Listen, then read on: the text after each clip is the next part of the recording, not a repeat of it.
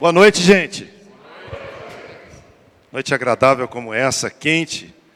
Que bom que a gente pode sair de casa e encontrar com pessoas que a gente ama, pessoas que amam o Senhor e que querem bem dizer o nome do Senhor junto conosco.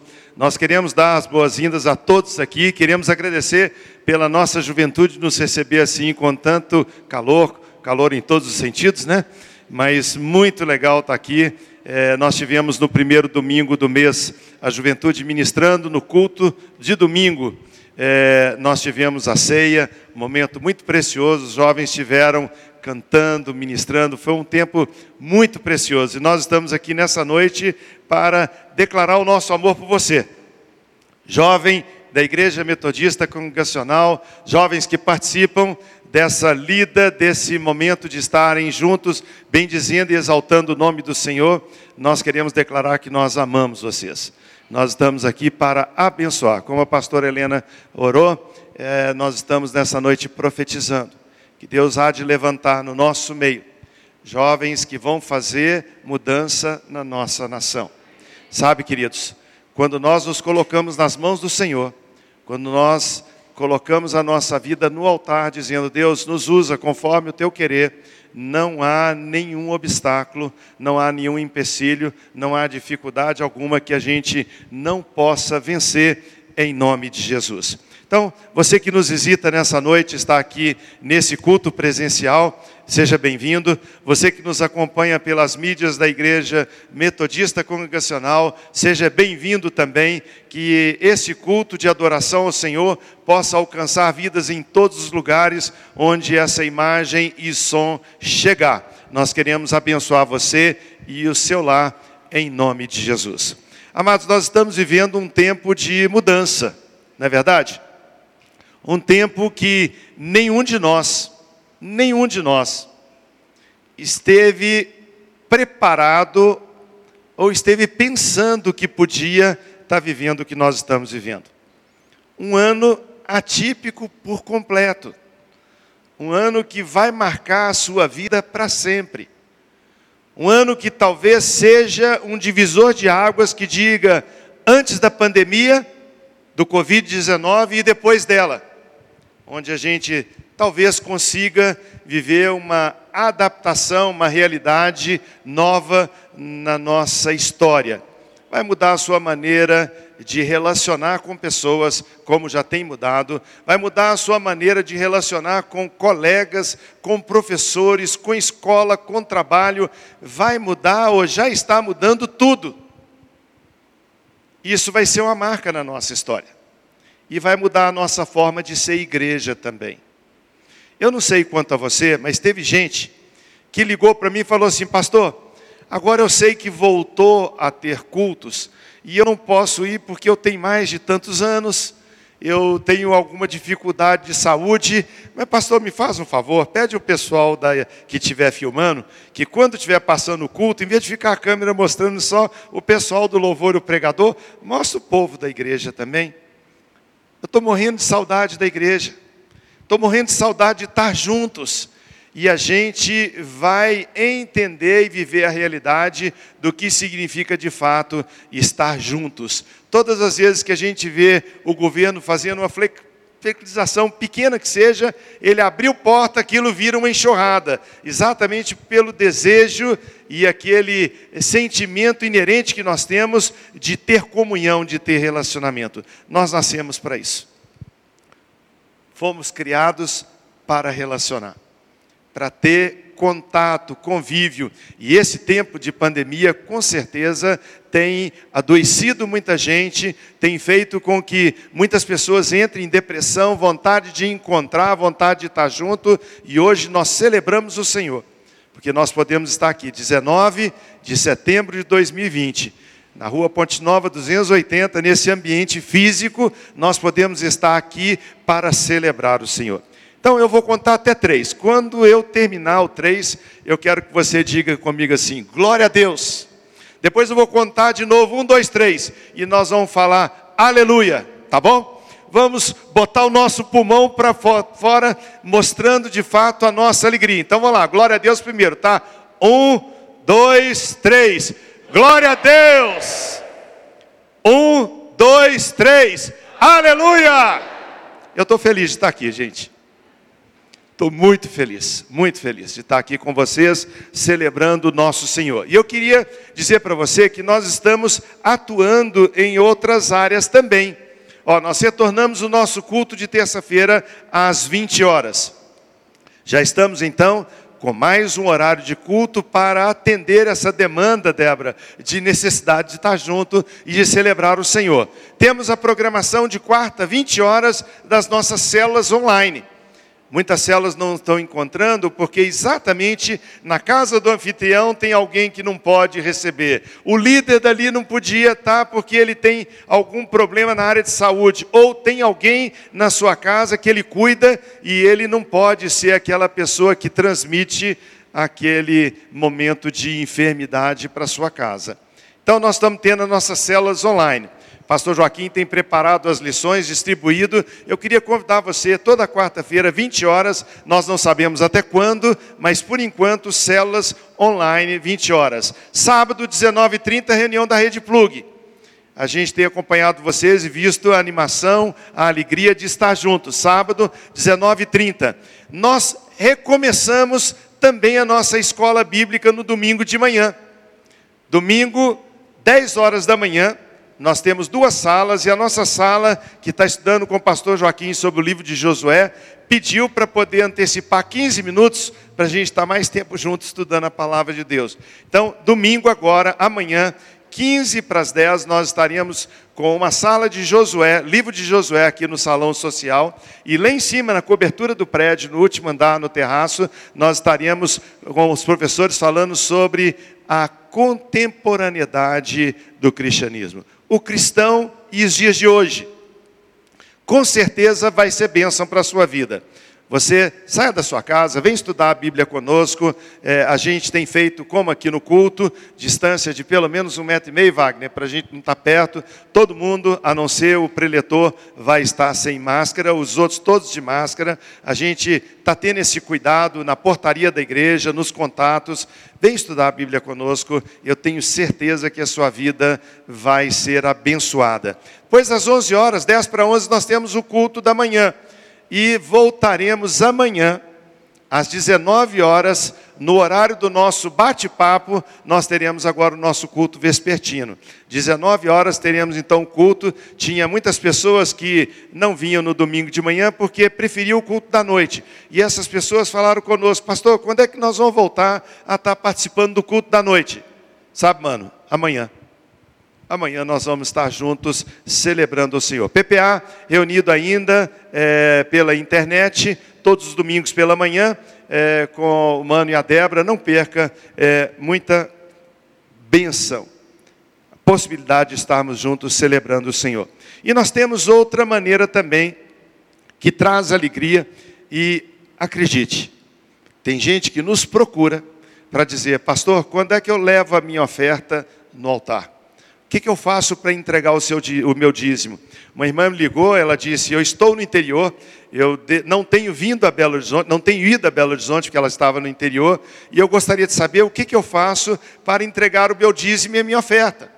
Falei, irmã, se você olhar no vídeo lá onde você recebe a mensagem de cada culto, tem um QR Code, você pode nele clicar e vai aparecer o número da conta da igreja. Ou pelo Prover, você entrando no nosso aplicativo prover, você também pode fazer a sua transferência bancária do seu dízimo e a sua oferta. E nós que estamos aqui essa noite, podemos fazer isso presencialmente. Se você veio nessa noite preparado para esse momento de trazer uma oferta no altar, nós temos um gasofilácio bem no meio lá atrás, e eu vou colocar o outro. Mano, você me ajuda, por favor?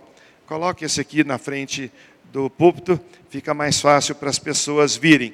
Então, você vai ter a oportunidade de sair do seu lugar, trazer a sua oferta lá atrás ou aqui na frente, e logo depois estaremos orando e depois meditando na palavra do Senhor.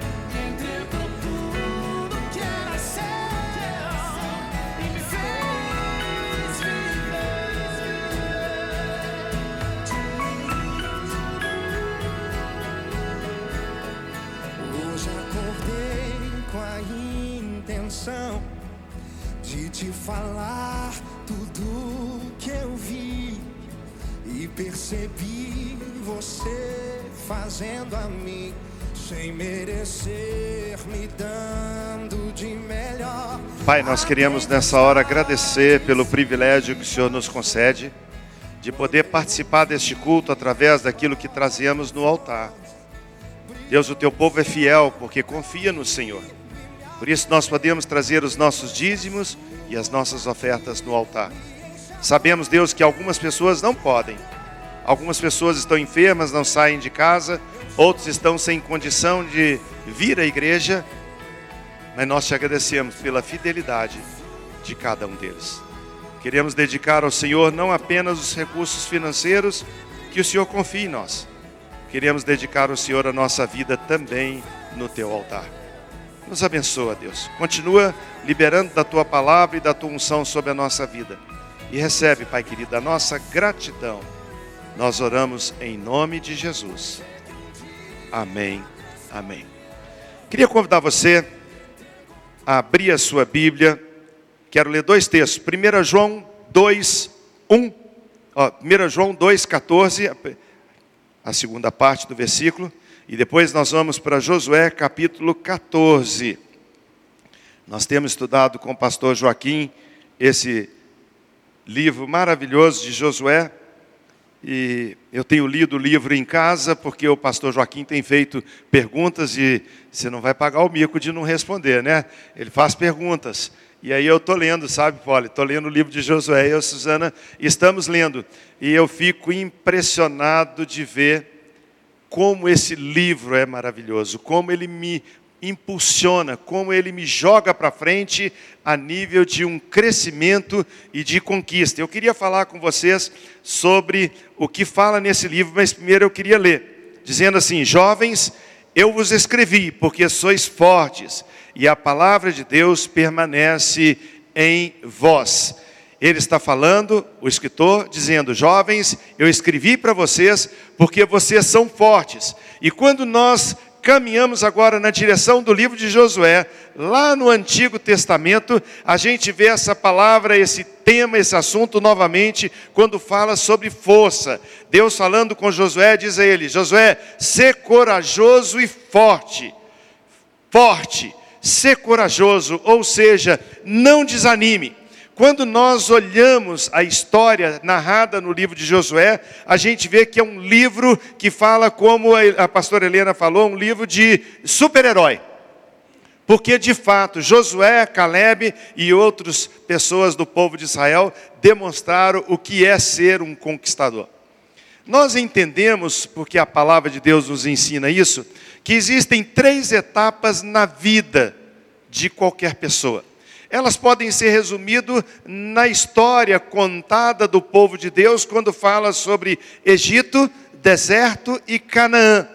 Nós podemos entender que cada etapa dessa jornada do povo de Israel simboliza ou traz um exemplo da minha história, da sua história e da história de todas as pessoas que um dia encontram-se com Cristo. O que significa o Egito? Egito é tempo de escravidão. É tempo onde Faraó, que era o rei do Egito, escravizava o povo, deixava eles debaixo de mão forte, eles não tinham escolhas, eles não tinham opção, eles simplesmente obedeciam amassavam barro, juntavam com palha, faziam tijolos e construíam o Egito. Carregavam pedras enormes, debaixo de chicote, debaixo de feitor, debaixo de uma mão forte e opressora, eles construíram a glória do Egito, mas não tinham liberdade, eram escravos.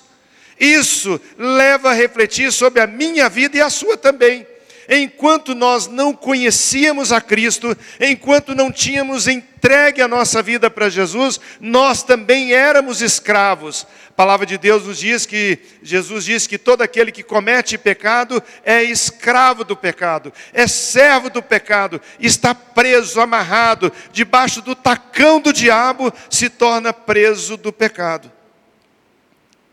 Nós podemos pensar olhando a nossa história hoje, mas como? Escravo.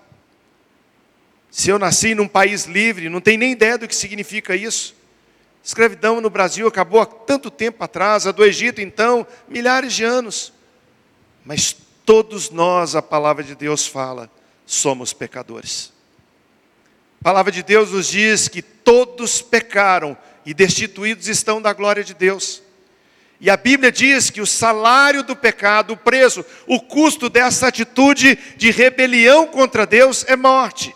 Então, enquanto nós não tínhamos Cristo, enquanto pessoas não têm Jesus como seu Senhor e Salvador, ele está como escravo no Egito, preso por causa do poder do pecado.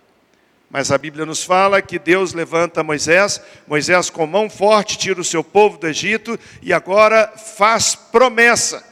E Deus fala com, com Moisés, fala, Moisés, é, você vai levar essa nação, vai levar esse povo para uma terra que mana leite e mel, uma terra prometida, uma terra que eu escolhi dar ao meu povo. Mas a Bíblia diz que por causa da incredulidade, Aquilo que era para ser uma jornada de 11 dias, duraram 40 anos.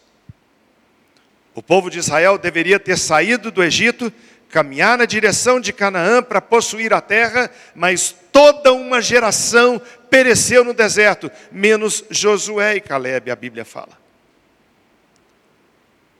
Deserto é lugar de peregrinação. O deserto faz parte da jornada.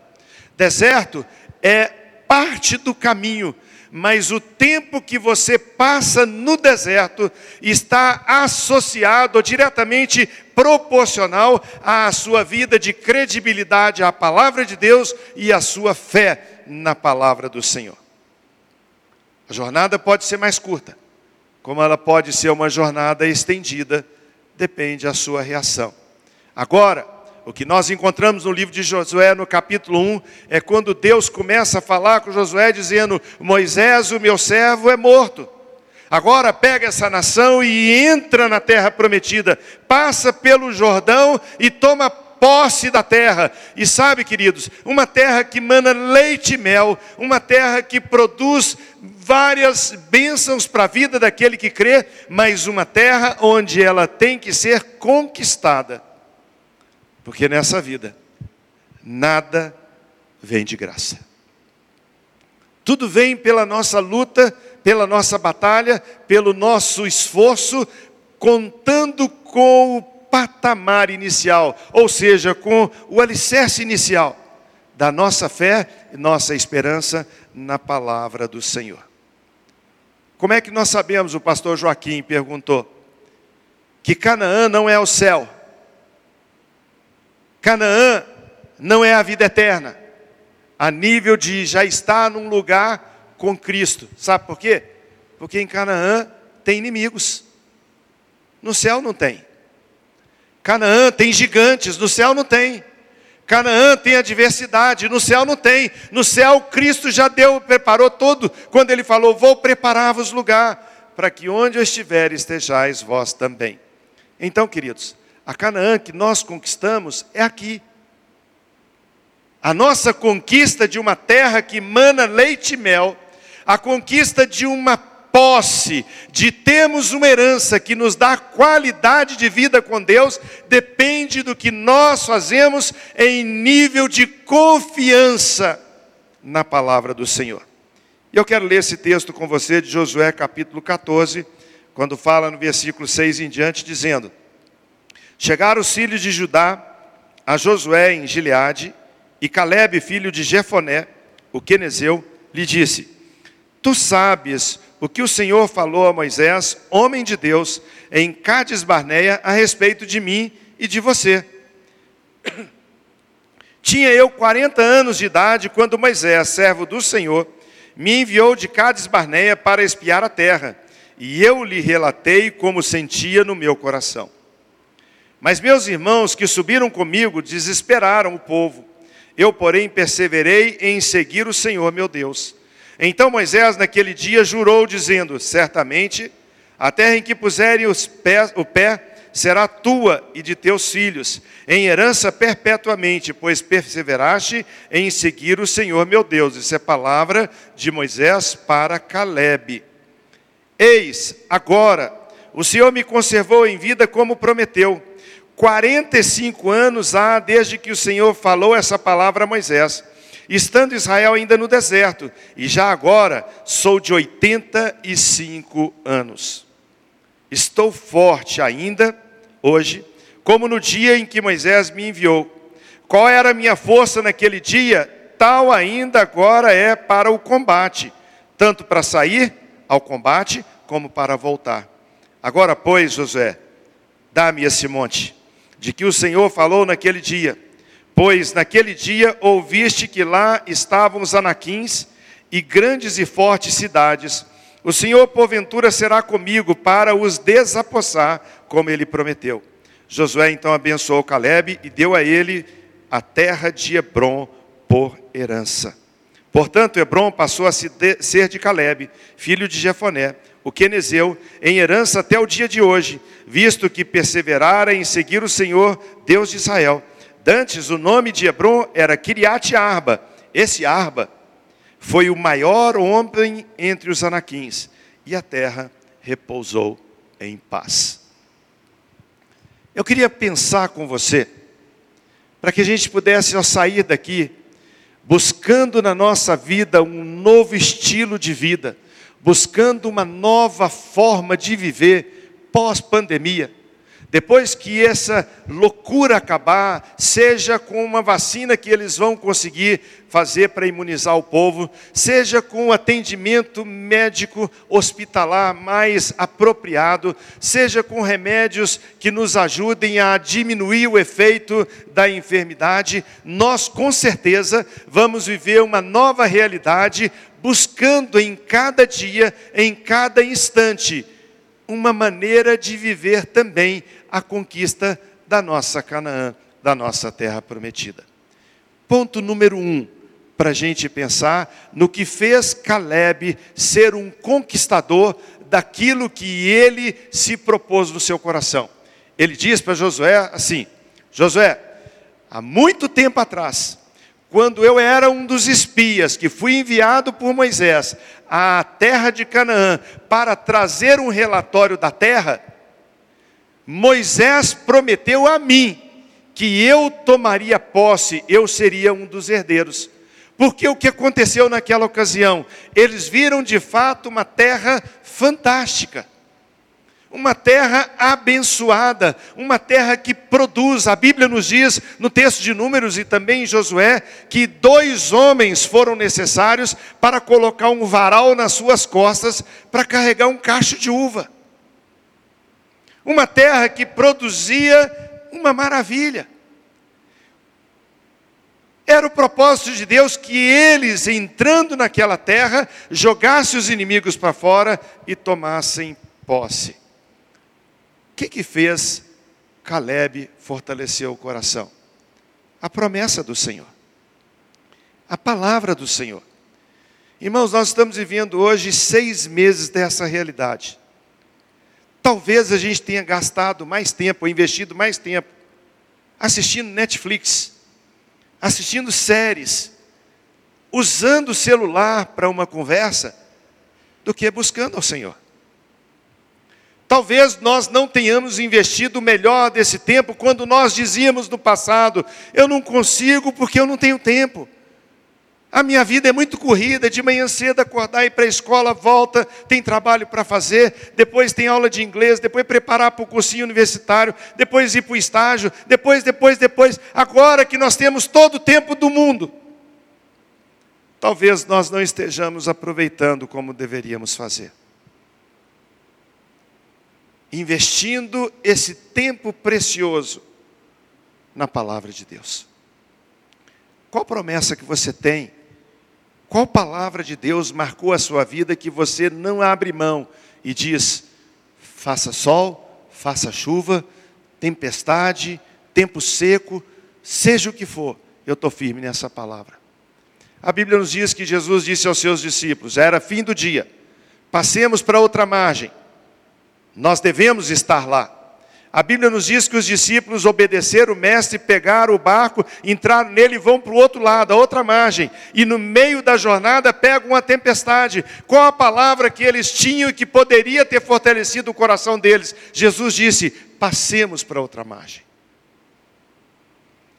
Há um tempo atrás, o pastor Zezinho, pregando num culto de terça-noite, ele disse que pegou um voo para ir para um determinado lugar que ele tinha sido convidado para pregar, se não me engano foi no Canadá, e ao longo da viagem o avião teve uma turbulência, pegou um tempo ruim, teve aquelas caídas que o pessoal grita, o coração vem na boca e aquele medo, você pega a cadeira e aperta o banco com toda a força e você começa a clamar, e aí disse que tinha alguém do lado dele e falou assim, escuta, você não está com medo não?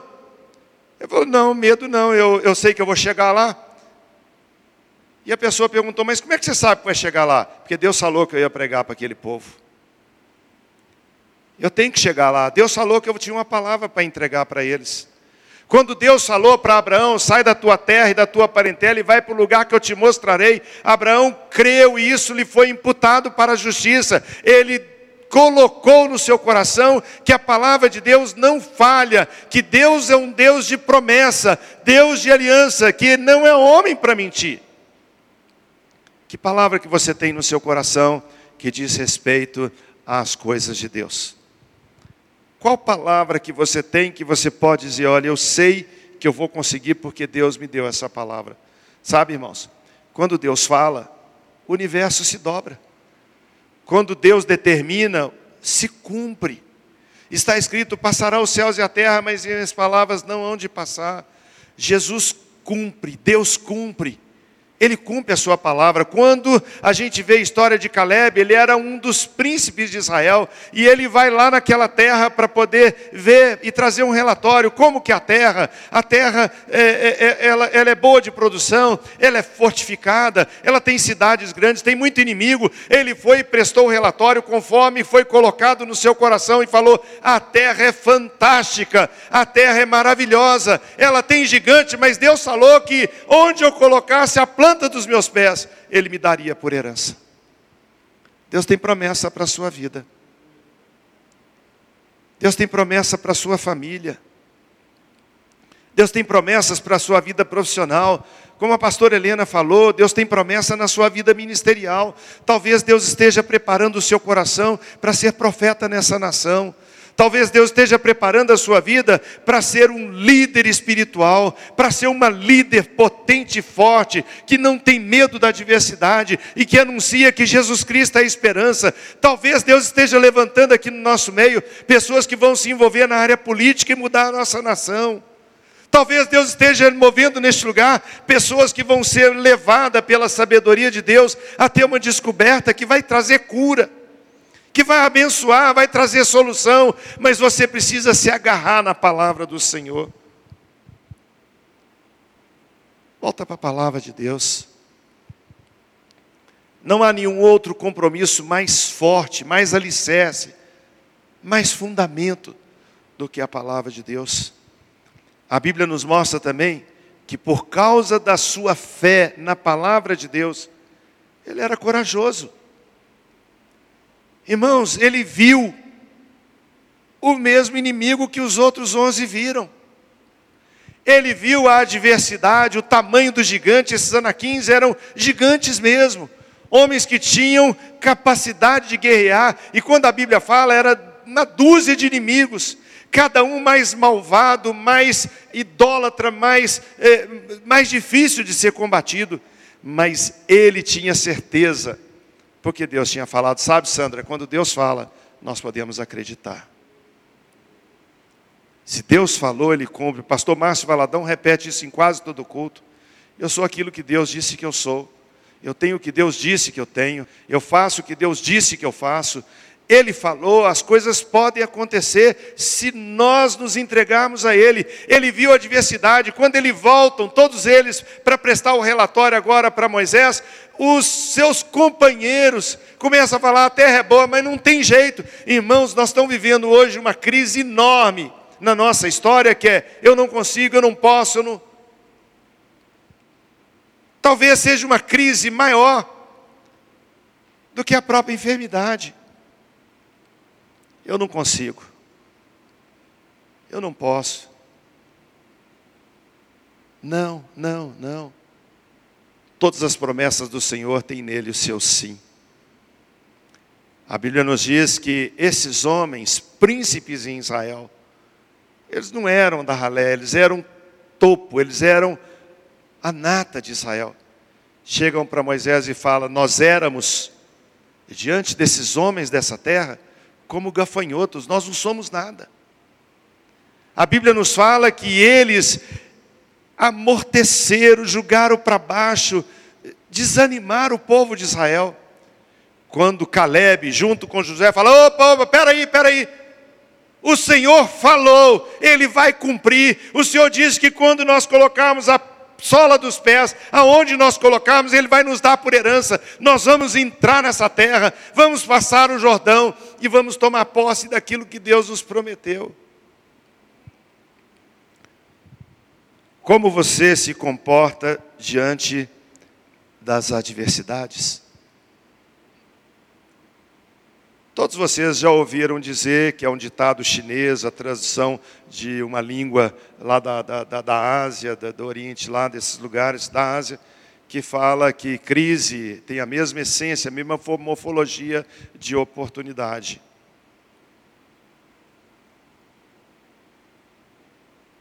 Quando o vento muda, nós temos que adequar a nossa vela. Quando o vento muda a direção, nós temos que mudar a posição do vento chegar até nós. A Bíblia nos fala que a coragem dele estava pautada naquilo que ele cria. Não era na força do seu braço.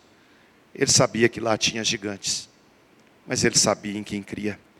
E a Bíblia nos fala também sobre o que essa palavra que ele guardou no seu coração fez na sua vida. O tornou um homem paciente, um homem perseverante, um homem que não olha o calendário do dia a dia dos homens, mas está atento ao calendário de Deus.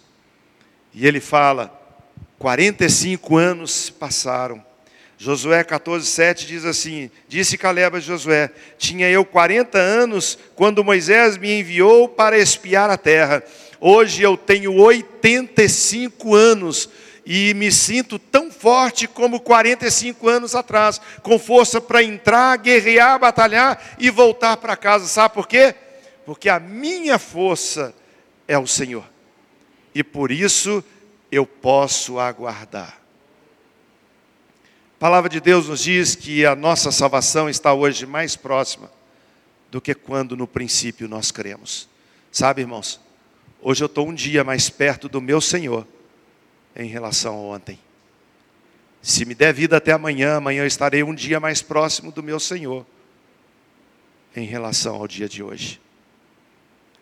A Bíblia pergunta no Evangelho de Lucas: Não fará Deus justiça aos seus escolhidos, que a Ele clamam de dia e de noite, embora pareça demorado em atendê-los? Tempo de Deus. Pastor Juliano outro dia pregou aqui na igreja no culto da manhã falando sobre isso.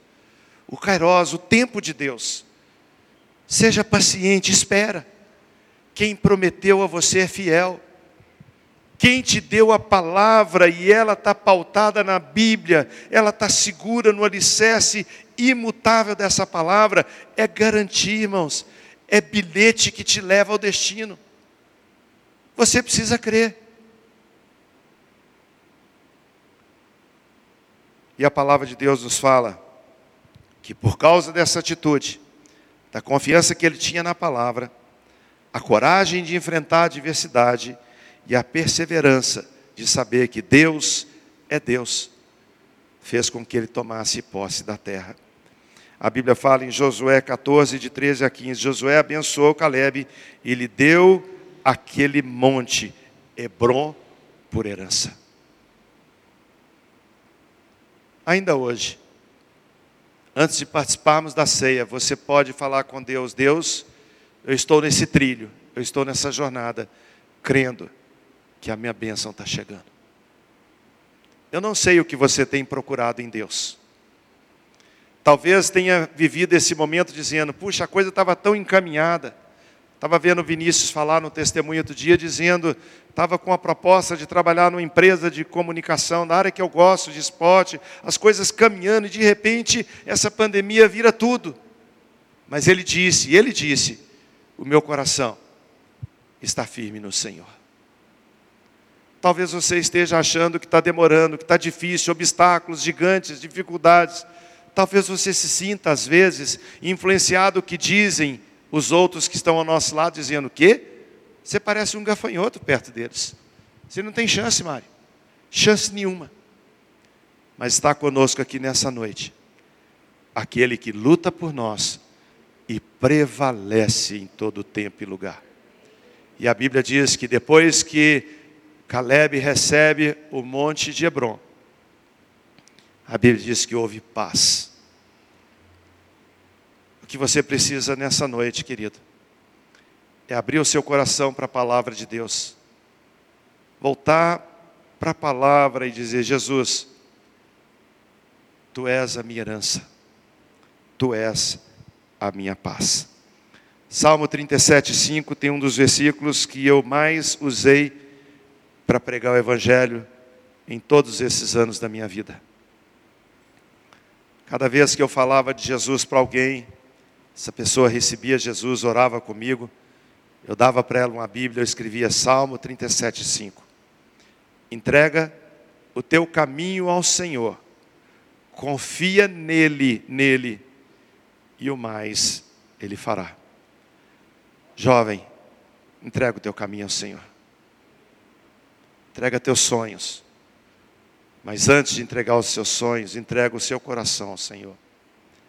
Fala com Ele, Jesus, eu abro meu coração para o Senhor entrar, porque eu sei que para conquistar essa terra, terra de gigantes, eu preciso confiar na Tua palavra. Amém, queridos? Enquanto nós nos preparamos para a ceia, curve a sua cabeça, feche seus olhos. Quero convidar o pessoal do louvor a vir para esse momento. E eu quero fazer uma oração por você. A pastora Helena já orou, mas eu quero orar por você mais uma vez. Quem sabe no meio dessa adversidade você está se sentindo como os onze espias que estavam junto com Caleb, dizendo: Nós somos como gafanhotos, nós somos tão frágeis, nós não vamos dar conta. Talvez você tenha vivido uma síndrome de eu não posso, eu não consigo, eu não alcanço, não vai dar certo. Mas eu estou aqui para dizer para você, em nome de Jesus, que sua vida pode mudar. A Bíblia diz: Se hoje ouvirdes a sua voz, não endureçais o vosso coração. Muitas pessoas vivem uma vida tão difícil, tão ruim, tão complicada, e no final, quase como alívio, fala assim: Ah, mas o dia que eu estiver no céu, meus problemas vão acabar. Sabe, queridos, o Senhor Jesus prometeu para você uma vida em abundância, não para o futuro, mas para hoje mesmo. Eu vim para que tenham vida, e vida em abundância. Se você por algum motivo se afastou do caminho da palavra do Senhor, se por algum motivo seu coração se esfriou, agora coloca os olhos no inimigo e pensa: eles são tão fortes, são tão grandes, eu não consigo. Se você se abateu pela adversidade hoje, quer receber uma palavra profética na sua vida, como Deus disse para Josué: Josué, ser corajoso e forte. E que nessa noite, quer receber uma oração Fique em pé no seu lugar, eu quero orar por você.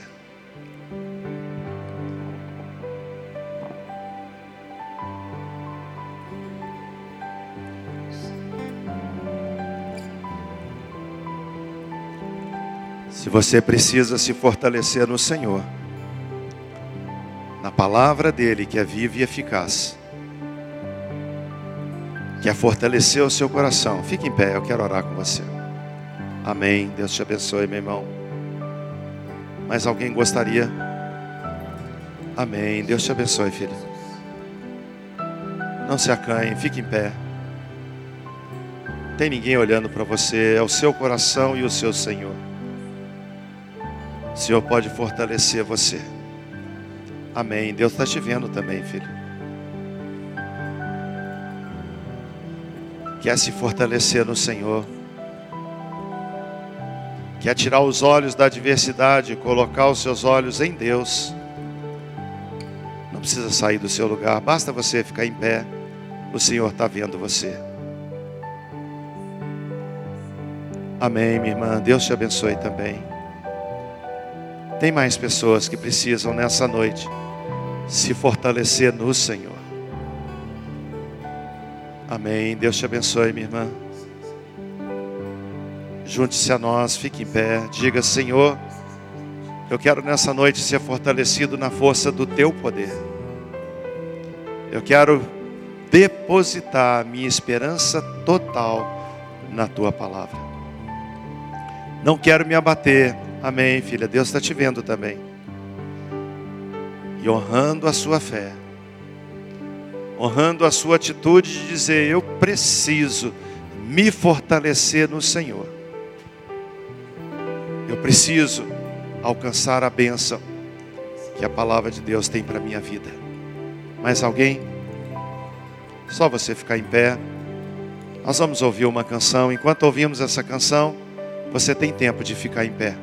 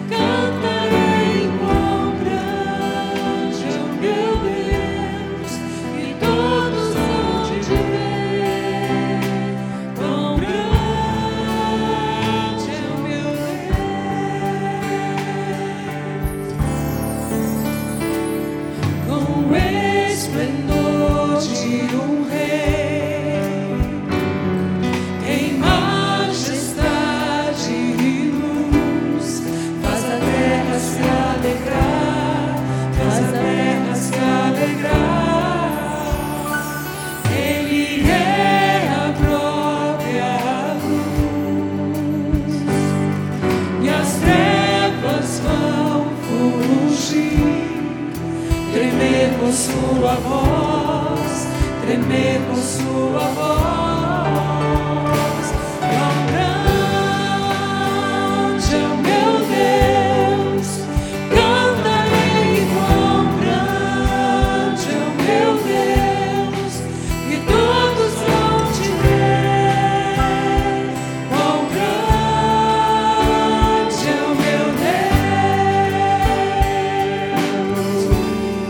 Deus querido, Deus amado, nós queremos declarar que Tu és esse Deus grande que cantamos.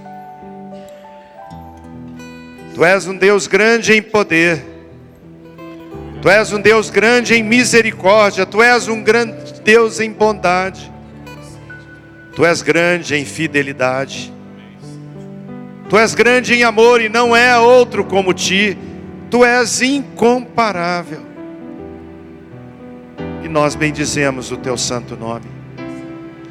Ó Deus, esses queridos que ficaram em pé nessa hora, declarando que querem se fortalecer no Senhor.